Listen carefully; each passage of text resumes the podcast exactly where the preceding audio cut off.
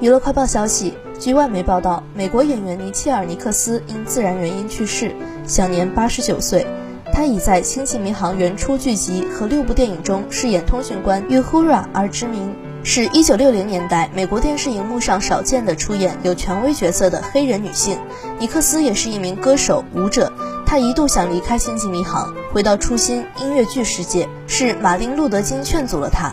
两人在一次筹款活动上相遇。马丁·路德·金表示，尼克斯在 ST 出演的是当时美剧界黑人演员很少能演到的平等角色。